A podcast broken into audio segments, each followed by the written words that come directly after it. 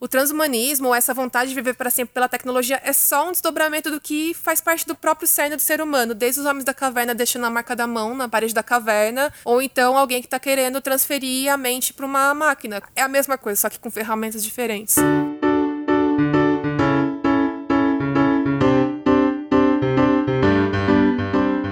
Esse é o Por Trás da Nuvem, o programa que mostra as transformações causadas pela tecnologia digital nas nossas vidas e no trabalho em coisas tão normais quanto pensar no futuro.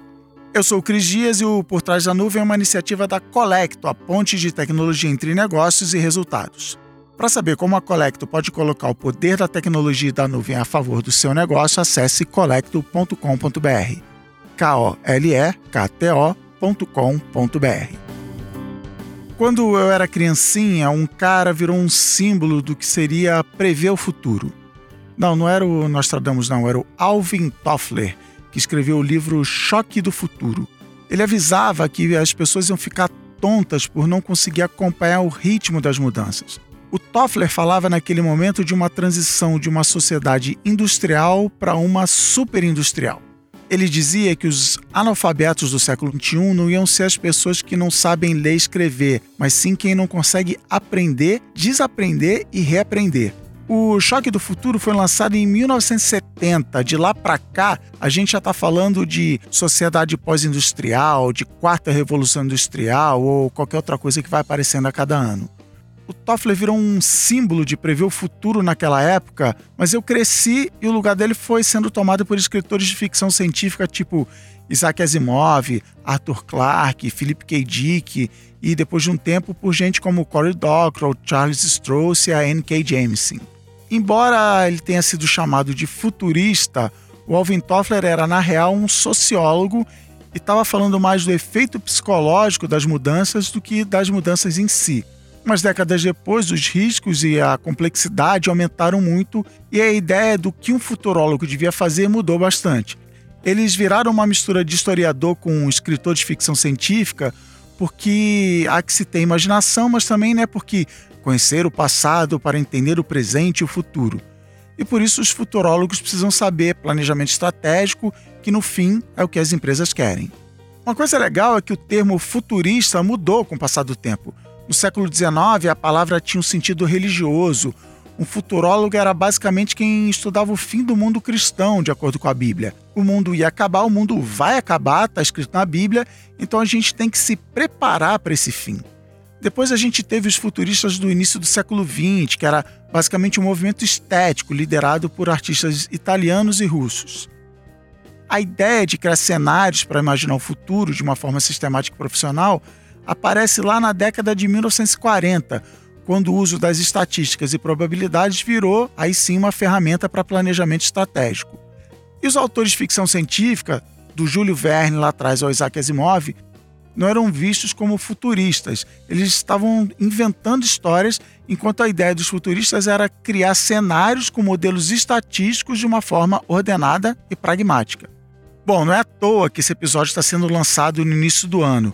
E não é o início de ano qualquer. O Brasil trocou o presidente o Congresso e está tentando sair de uma crise política e econômica. Todo mundo está nesse momento se perguntando o que vai acontecer a seguir e como prosperar nos anos que vêm aí. Para entender o futuro entender o que é entender o futuro, a gente foi falar com pessoas que vivem isso o tempo todo. Uma delas é a Lídia Zuin, que é pesquisadora e trabalha com inovação e tendências de comportamento do consumidor ela tem uma definição legal do que é esse negócio de futurismo. A futurologia é uma das áreas de estudos do Future Studies, né? Então, é uma disciplina que estuda tendências de comportamento e de inovação tecnológica do presente para poder pensar e construir o futuro. Portanto, o futurólogo ou futurista não prevê o futuro, mas ele ajuda a construir o futuro junto com as pessoas e organizações. Basicamente, o que eles definem como futurismo é uma área de estudos que pensa cultura, tecnologia e tendência de comportamento para pensar o futuro, mas de um ponto de vista mais aplicado em negócios. Para mim, eu trago mais a versão do Ossip K. Flastheim, que ele fala sobre a futurologia pensando mais a cultura, a futura dos seres humanos. Então, é mais como se fosse uma filosofia ou trazendo a psicologia também para pensar esse futuro, não necessariamente aplicado em negócios, mas para se pensar a sociedade como um todo. A Lídia é jornalista, tem 28 anos, escrevia ficção científica e queria dirigir videoclipes, mas se apaixonou pela leitura de tendências ainda na faculdade e depois descobriu o futurismo como uma coisa para qual ela tinha um talento todo especial. Eu sempre gostei muito de escrever, né? E aí eu fui fazer jornalismo. No jornalismo, na teoria da comunicação, que é uma disciplina que eu tive no primeiro ano, eu tive a introdução à cibercultura, né? Que é a cultura digital, a cultura de internet. Com isso, meu professor ele deu como sugestão de leitura para a gente entender melhor um livro de ficção científica, Neuromancer, do William Gibson. Lá eu comecei a conhecer mais sobre cyberpunk, esse subgênero da ficção científica. Como ele também era coordenador do núcleo de pesquisa da Casper Libero, ele sempre sugeria para a gente fazer pesquisa. Então, no ano seguinte, 2009, eu fiz uma iniciação científica sobre uma animação japonesa que chama Serial Experiments Lane. Aí eu comparei a tecnologia fictícia de lá com tecnologias reais. Em 98, eles falavam de uma forma de conectar com a internet sem uso de dispositivos. E era uma época em que nem existia Wi-Fi. A Wi-Fi estava sendo desenvolvida ainda. Então, eu já estava fazendo ali uma comparação em pesquisa acadêmica de tecnologias fictícias com tecnologias reais para se pensar o futuro. Eu já tinha lido alguns futuristas, como Ray Kurzweil, naquela época, como base para essa minha pesquisa, mas eu não sabia que isso era futurologia. Fiz um evento em 2010 também pela Casper que chamava Science Fiction, trazendo engenheiros, matemáticos, físicos para discutirem essa conexão entre ciência, tecnologia e ficção científica. E para isso também tinha autores de ficção científica, pesquisadores de comunicação e membros de fã-clubes de Star Wars, Star Trek e, e steampunk. E aí, enfim, eu não sabia que nada disso era um nicho de mercado, tanto que eu tive muito, é, muita dificuldade de me encaixar no mercado, né? Eu sempre fui muito mais acadêmica, fiz mestrado e tudo. Quando eu voltei da Inglaterra depois de trabalhar na Rockstar Games, eu ia cobrir um evento sobre realidade virtual. Só que aí, conversando com o organizador, ele achou que eu seria, na verdade, melhor como palestrante. E aí, ele me convidou para participar da mesa final, que era sobre o futuro da realidade virtual. E aí nisso eu fiz uma apresentação comparando a realidade virtual da ficção científica com a realidade virtual real que as pessoas estavam desenvolvendo, né? Teve um boom maior assim em 2016. E aí na minha mesa tinha a Camila Gattas, que é uma futuróloga. Tudo que ela estava apresentando lá era coisas que eu já fazia em pesquisa acadêmica, só que era futurologia, era um nicho de mercado de atuação como profissional. Aí eu comecei a fazer cursos e me aproximei mais das pessoas que trabalham com isso no Brasil e entendi que eu também tinha essa potência para trabalhar com futurologia. A Lídia descobriu a futurologia como profissão depois de alguns anos como jornalista, mas não tem distinção. O profissional de exatas também se apaixona pela profissão. Eu sou Travis Cup, eu trabalho com Strategic Foresight e uh, estratégia de design.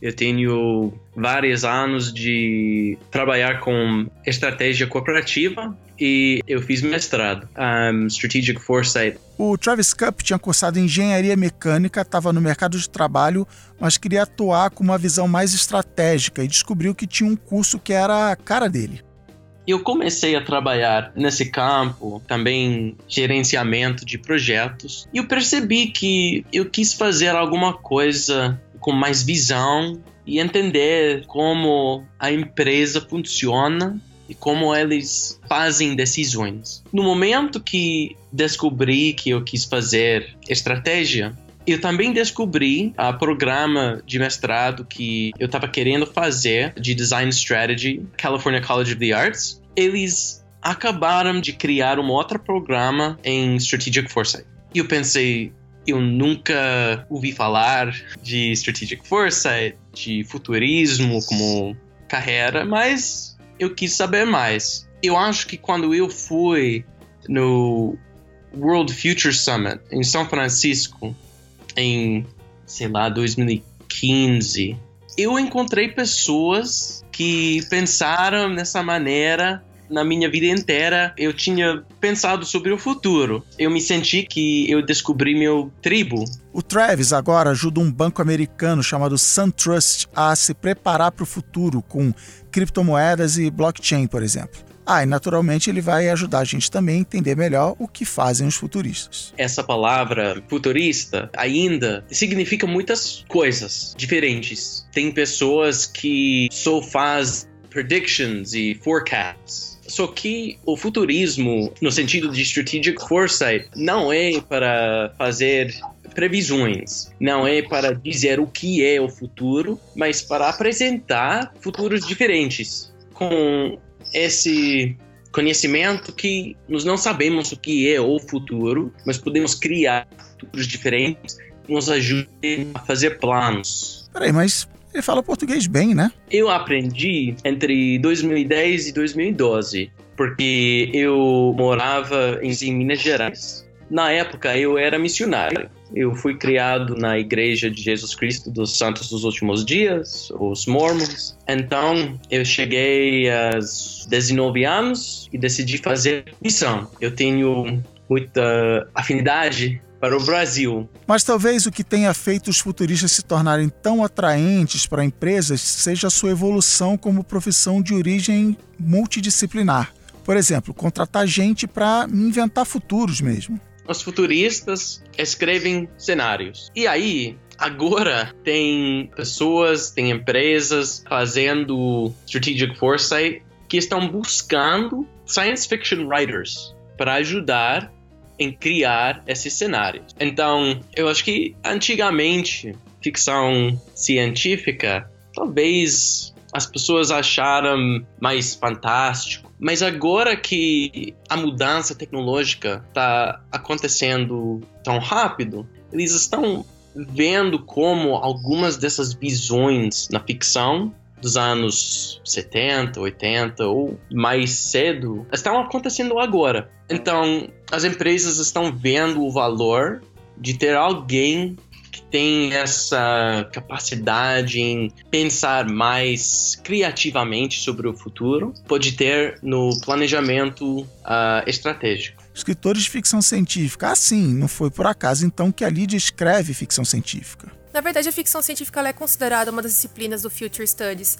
Então, enquanto o futurismo e a futurologia pensam num futuro de 5 a 10 anos, a ficção científica é essa disciplina que pensa o futuro para mais de 10 anos. Então, estudos, por exemplo, que muita gente que trabalha com publicidade, moda, que fazem cool hunting, trend forecasting e tal, são também ferramentas do Future Studies. Uma coisa que o Arthur C. Clarke falou lá nos anos 60, assim, que a ficção às vezes é melhor do que a não ficção porque ela ajuda a gente a ampliar a nossa percepção das coisas, principalmente no momento que está tudo acontecendo tão rápido. Quer dizer, ele falou isso nos anos 60, então agora é pior ainda, né? E o Arthur C. Clarke, ele também era físico e matemático, né? Além dele contribuir com tecnologias, tipo satélites estacionários, ele foi contratado pela NASA para escrever contos sobre exploração espacial, porque estava numa época em que eles estavam fazendo esses testes, né, para conhecer mais de espaço, e aí se de repente eles tivessem acesso a uma nova vida alienígena, qual seria a reação das pessoas? E aí ele estava escrevendo isso para as pessoas terem acesso já na imaginação do que seria esse primeiro contato com uma, um ser alienígena, para que se quando acontecesse de verdade já teria aquela imaginação, essa memória de futuro. Mas a gente está falando com futuristas em si, e então a gente precisa pensar pensar que eles vão naturalmente encher a bola da profissão deles. Então a gente foi conversar com alguém que entende de inovação, de tecnologia e está acostumado a trabalhar com inovação. Meu nome é Daniel Ron, sou diretor de marketing da Salesforce e tenho 40 anos. A gente conseguiu falar com o Daniel pelo telefone, então o áudio não está assim ideal. A gente aqui na Salesforce tem uma ciência de futurismo, a gente tem uma área de futurismo, que é a nossa área de futuring. A gente tem um Chief Future Officer, que é o Peter Schwartz, ele é o funcionário mais velho da Salesforce. O Peter Schwartz ele tem mais de 70 anos, ele é oficialmente funcionário mais velho dos nossos aí é, quase 30 mil colaboradores. E ele brinca muito com isso. Ele fala, é irônico que, que o futurista da empresa seja o funcionário mais velho. Né? É. Mas essa prática que ele, que, ele, que ele desenvolveu de Future, ele até aprimorou ela na Universidade de Stanford, onde eles desenvolveram, inclusive, uma cadeira, uma cadeira e uma, uma disciplina de filtering, é, ela nasceu nas áreas de planejamento estratégico, olha que interessante, das empresas de petróleo. Hum. Então, na época, eles tinham um problemaço, isso daí no final da década de 70, com todas aquelas questões de choque do, do petróleo, guerras no Oriente Médio, eles tinham um problemaço para prever o que ia acontecer com o preço né, do petróleo como commodity. E eles desenvolveram lá, começaram a desenvolver algumas técnicas de cenários, né, de planejamento de cenários. E, e ele, então, continuou trabalhando com isso, mas ele era um apaixonado por tecnologia, e ele trouxe muito disso é, para o mundo de tecnologia, e aí ele tem esse papel hoje em dia na Microsoft, tanto internamente, então, é, servindo como um farol junto ao nosso time de, de, pesquisa e desenvolvimento de produtos, mas muito externamente. Então, vários clientes nossos pedem é, briefings né, com o Peter para entender. Então, hoje em dia, muito do que ele, do que ele é, tem trabalhado nesses cenários é, estão atrelados a essas grandes tendências da quarta revolução industrial. Então, ele tem feito muito estudo sobre o futuro do trabalho, por exemplo, qual é essa nova forma de trabalhar, né? Uhum. Será que a gente vai ter um contrato fixo como empresa? Ou será que no futuro a gente vai ter um, aspas, Uber de talentos? Ah, aqui no Por Trás da Nuvem a gente tem um programa inteiro sobre trabalhar de casa, o episódio 6. Se você não ouviu ainda, passa lá e ouve. A Colecto é a ponte de tecnologia para reduzir a distância entre o seu negócio e os resultados que você deseja para a sua empresa. Qualquer empresa pode usar hoje o poder da inteligência artificial da Salesforce para enxergar o futuro do seu negócio. O Carlos Vicente é gerente de negócios e marketing da Colecto e você já conhece ele do episódio 5 aqui do Portal da Nuvem sobre comunidade. Foi ele quem me apresentou o Salesforce Einstein.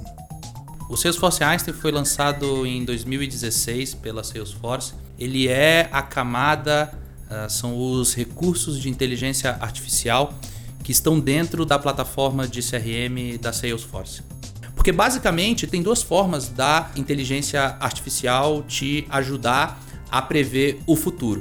Uma é baseado em regras que você define, parâmetros que você ensina a ela, ou se você usa os recursos de aprendizagem de máquina ou de identificação de linguagem natural, em que dados menos estruturados que estão presentes dentro da tua base de CRM, a inteligência artificial, o Salesforce Einstein, ele consegue mapear essas informações e começa a identificar padrões. Ou seja, quanto mais informação você tem dentro da mesma plataforma, isso te ajuda a máquina a te dar melhores insights, a te guiar uh, no caminho mais produtivo e de maior sucesso. Você pode usar o Salesforce Einstein para qualificar os leads que chegam na sua equipe de vendas a partir de perfis e regras de negócios em chatbots para fazer aquele primeiro nível de atendimento ao cliente e até para entender os processos de relacionamento com o cliente. Hoje a gente tem utilizado isso muito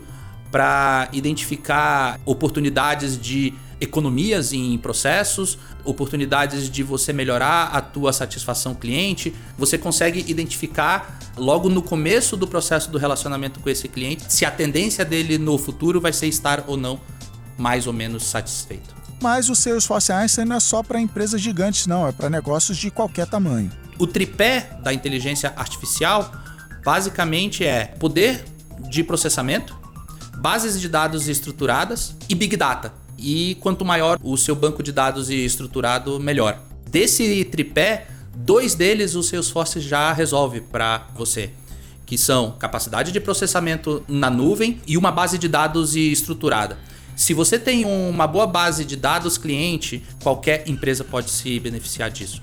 Para saber mais sobre como colocar o poder do Salesforce Einstein a favor do seu negócio, acesse colecto.com.br kolekto.com.br. Os futurólogos ou futuristas podem adorar o que fazem, mas não estão brincando não. Eles usam processos bem definidos para montar seus estudos e relatórios. O método que eu gosto é chamado Three Horizons. É o seguinte, que é fácil ver as tendências de hoje, mas como você disse, quando todo mundo está falando da tendência, já era. Você, você vai estar seguindo todas as outras pessoas, todas as outras empresas. Isso é o Horizon 1. O Horizon 3 são as coisas 10, 20 anos no futuro, que agora realmente não tem uma aplicação no mercado. Mas tem esse Horizon 2 no meio. Quando você conseguir fazer um tipo de linha entre as tendências de hoje as tendências de 10, 20 anos no futuro. Isso vai te dar uma ideia como se preparar hoje, que você não está preparado por esse futuro de 10 anos para frente, né? Mas um futuro mais perto, mas que também não é da moda. A outra coisa, também com o número 3, é de, de pegar três tendências diferentes.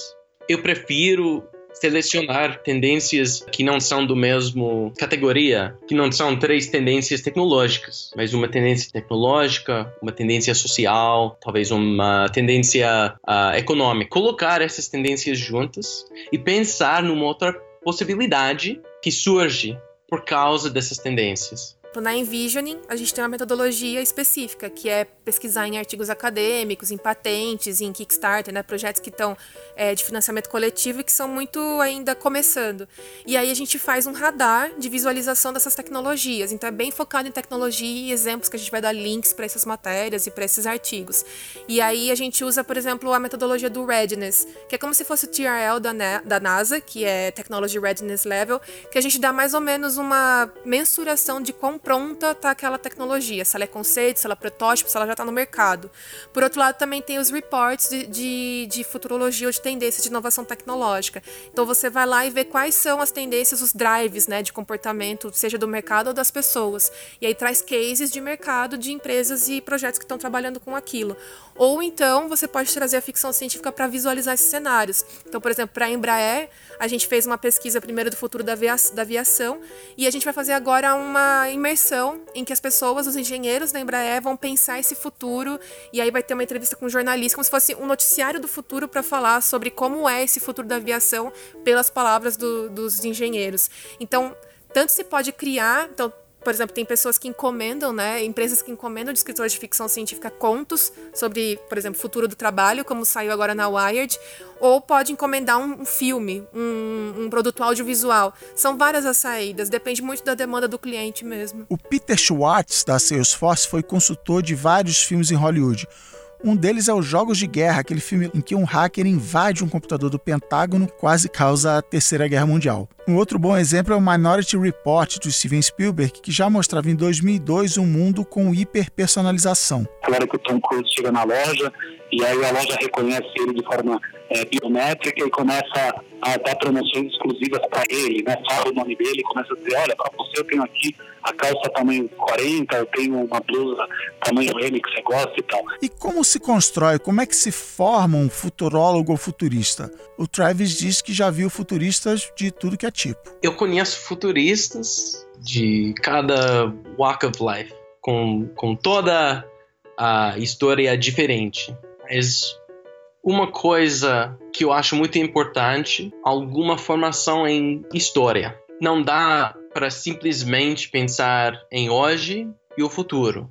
Olhando no passado, dá para ver ciclos e padrões. Esse entendimento de ciclos e padrões que tem acontecido no passado ajuda em pensar como algo semelhante vai acontecer no futuro. Claro que vai acontecer de uma maneira diferente e a tecnologia tem mudado a maneira em que as pessoas comunicam e então uh, tem alguns desses ciclos que podem acontecer mais rápido do que no passado, mas eu acredito que muitos vão uh, repetir. Alguns dizem que qualquer pessoa que tem interesse em pensar sobre o futuro pode ser futurista. Eu acho que tem que aprender alguns métodos básicos, pelo menos. Inclusive o Horizon Scanning, em que uma pessoa vai olhar em tendências, além de tendências tecnológicas, mas também tendências sociais, políticas, econômicas, e aprender como criar visões do futuro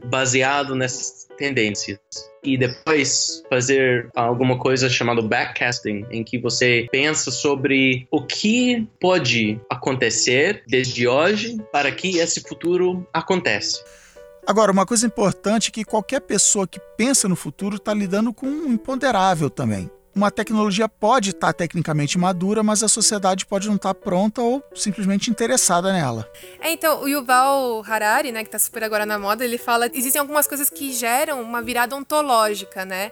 Então, por exemplo, a, a noção de perspectiva, a noção de que não é tudo que gira em torno da Terra, mas é a Terra que gira em torno do Sol. Muitas empresas pedem para a gente dar um panorama, assim, de qual ano até qual ano você consegue imaginar que tal tecnologia vai acontecer, mas é muito difícil. É uma, a gente não consegue pensar exponencialmente exponencialmente. A gente, como ser humano, a gente só consegue pensar linearmente. Então são especulações.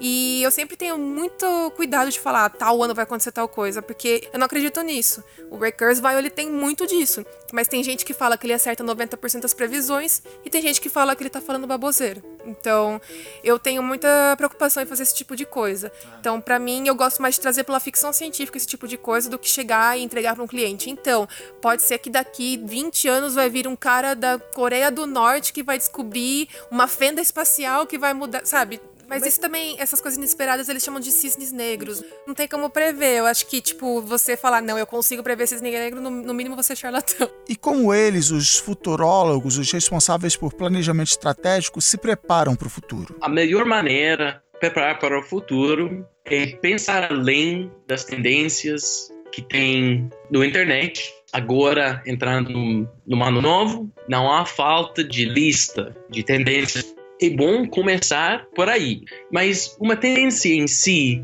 não é muito interessante, né? Porque o sucesso, por exemplo, de um carro autônomo não é somente a tecnologia funcionar, que o mercado aceita. Então, se as pessoas não se sentem confortável com carros autônomos na pista ou mesmo entrando num, não dá para isso ter um sucesso eu acho que, mesmo usando esse, esse exemplo de uma motorista, né? Pensar na tecnologia sim, mas também olhar as um, regulações, as outras coisas um, em que, principalmente, o que você precisa aprender para ter sucesso se esse futuro manifesta. Eu acho que se você só pensar num futuro bom, não dá aquela urgência de fazer alguma coisa diferente. Mas se você só pensa num futuro pior, desanima. E por esta razão que fazemos vários futuros. Eu acho que tem que ter vários moods com esses futuros. Eu, particularmente, gosto de pensar que eu sou prático, né? Mas a maneira em chegar numa visão mais prática e pensar sobre esses vários futuros aceitar que o futuro não vai ser nenhum desses futuros, mas que você tem alguma capacidade de criar o futuro que você quer, então escolher as partes de cada futuro em que você quer fazer alguma coisa para mudar aquele futuro. Eu acho que, que a melhor forma que eu tenho que aplicar, pelo menos no meu dia a dia, é preparar prestando atenção nas coisas nas coisas que são importantes, né, nas coisas que são realmente fundamentais. Então, por exemplo, uma das coisas que eu tenho estudado muito hoje em dia é o tema de quarta revolução industrial. Né? Uhum. Não sei se é algo que vai estar em 2019, se vai estar aí em 2020 ou quando vai estar. Na verdade, do nosso ponto de vista, é algo que já começou.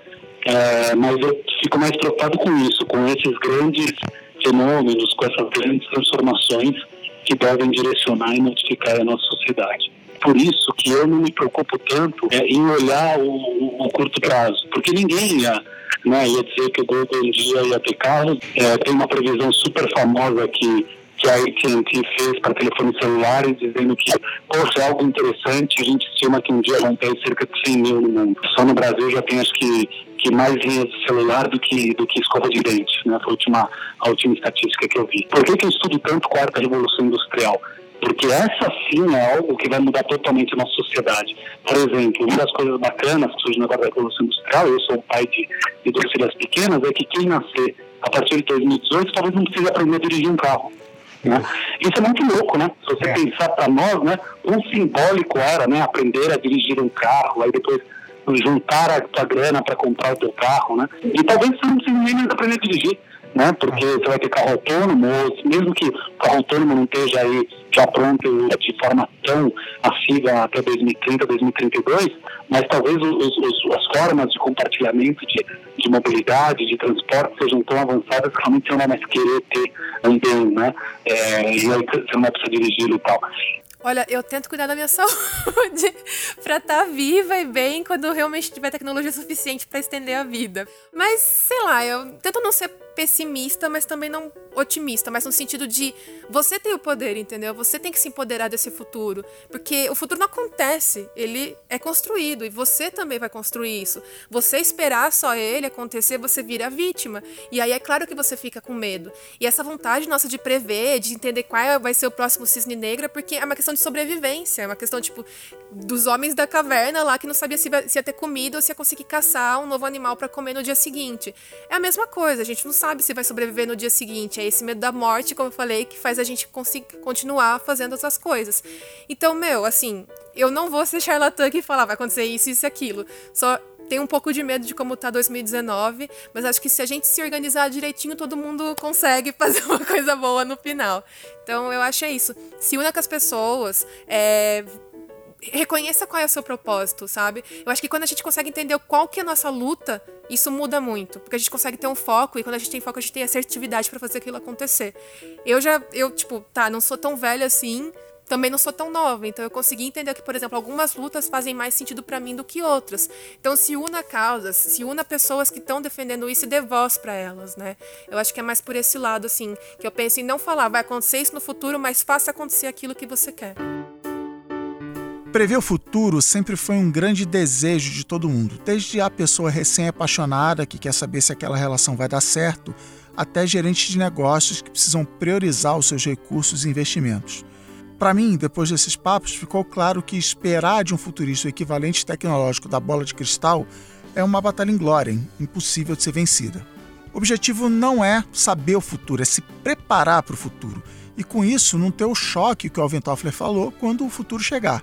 E na real é se preparar para futuros, né, no plural. Perguntar, sabendo o que a gente sabe hoje, quais futuros são possíveis. O mais legal é que futurologia também tem esse lado de inventar, ou pelo menos influenciar o futuro. É tipo o cientista que, quando era criança, via um filme ou uma série mostrando o futuro, aí no filme tinha uma tecnologia que achava legal, e aí, mais velho, resolve inventar aquela tecnologia que na infância era só imaginação se preparar para futuros e inventar os futuros. E aí, quando um desses futuros chegar, você poder dizer: Ok, eu me preparei para isso. Esse foi o episódio final da primeira temporada do Por Trás da Nuvem. A gente espera que você tenha gostado desse e dos outros episódios. Se ainda não ouviu os outros, passa lá em portrásdanuvem.com.br ou você pode achar a gente em todos os lugares que você ouve podcast. O Por Trás da Nuvem é uma iniciativa da Colecto, produzida pela Ampere. A produção e direção desse programa é do Alexandre Maron, a apresentação do Cris Dias. Até o próximo Por Trás da Nuvem. Valeu!